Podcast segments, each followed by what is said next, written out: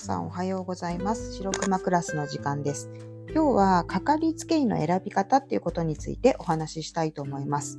あよくあのどの病院がいいと思うとか、どの先生がいいと思うっていうようなあの相談を受けることがあって、なので今日はそのかかりつけ医っていうのをどういう基準で決めたらいいのかなってことについてあのお話ししたいと思います。で、かかりつけ医っていうのは、まあ、自分の生活圏内で、まあ、近くにある病院で、あの日常生活の、まあ、ちょっとした不調ですよね。体調不良の時に、まあ、自分だけじゃなくて、まあ、家族も含めてこう見てもらえる先生っていうあのことでいいと思うんですけれども、あの、まあ、あの、いざとなった時に、本当にもっと詳しい検査が必要だよってなった時に、大きな病院にね、紹介してもらうっていうまあ、そういう意味でもかかりつけの先生っていうのは、まあ、非常にあの大事な関係なわけなんですけれども、まあ、なかなかこのいい先生っていないよねってこう皆さんが感じる、まあ、その理由は何なのかっていうことですけど、まあ、大抵こうお話を聞いているとまずその受診した時に感じた不快感とか違和感とかあの疑問点をそのままにしているっていうことがあって、まあ、受診する側とした時にやっぱりこう分からないことは、まあ、聞くっていうこともとても大事なことだなと思いますし、うん、あとはその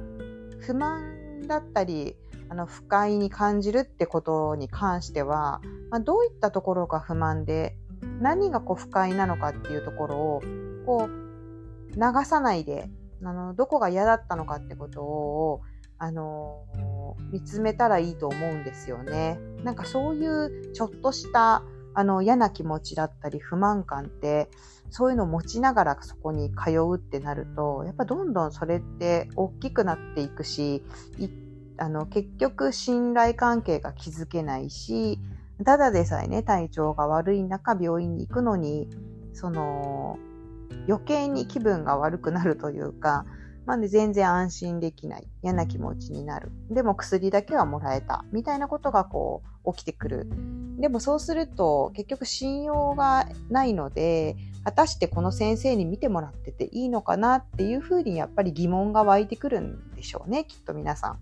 なので、なんかどっか他いいとこないかなっていうふうになってるだろうなって思うんですよ。まあ、結局のところ、患者さん側とあの医療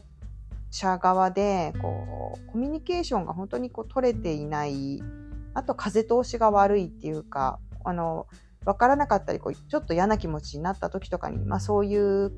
ことを訴えられない相手に言っちゃいけないっていうやっぱりありますよね。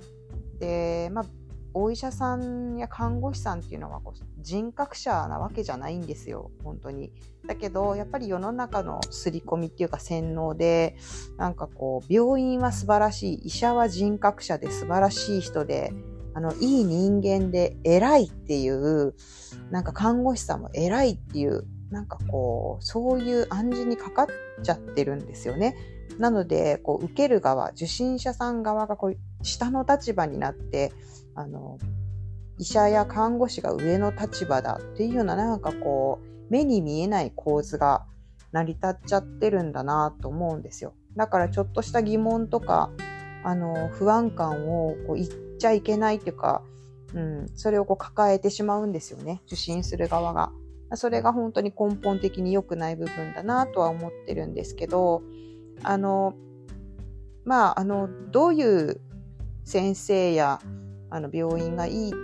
かっていうと、まあ、熊姉が考えるのはあのいい人間を探そうとするじゃなくてあつまりあの医者も看護師も、まあ、ただの人間なので偉くもないし人格者でもないっていう前提に立てばなかなかねそのいい人間っていう風なのってプライベートで普段だっていないじゃないですか。なのであのなかなかいないもんなんですよ。なのであのいい人、いい人間、いいお医者さんっていうことではなくて、その自分が受診した時に、あの、不快な気持ちにならないっていうことがまずとても大事ですよね。それはあの、受付の対応も含めて、まあ、一連のそのあ、流れの中でその嫌な思いをしないっていうことがとっても大事になってくると思います。そしてあの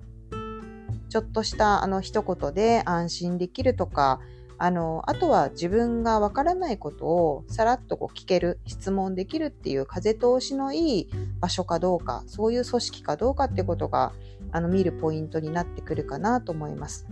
あのそして、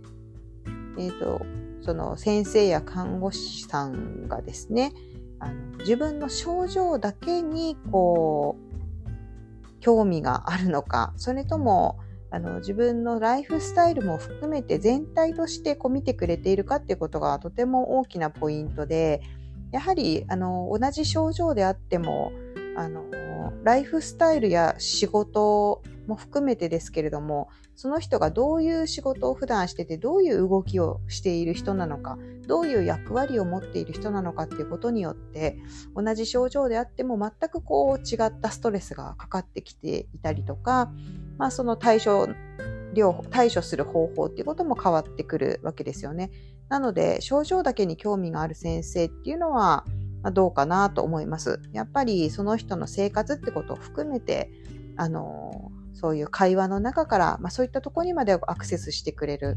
ね、自分がどういったことに困ってるんだってことを生活全体を通してこう見てくれるっていうそういう安心感が得られる先生があのいいかなっていうふうに思ってますね。はい。まあ、なかなか自分の生活圏内で相性のいい安心できる病院っていうのを見つけるってことがあのいかに難しいのかっていうのはマクマネ自身も感じていることですけれども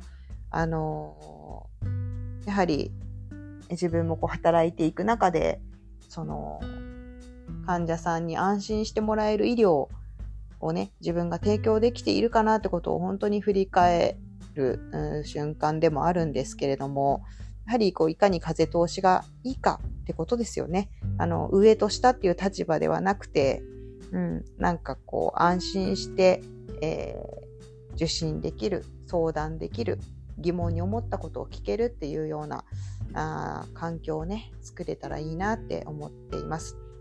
はい。ではまた次の時間にお会いしましょう。さようなら。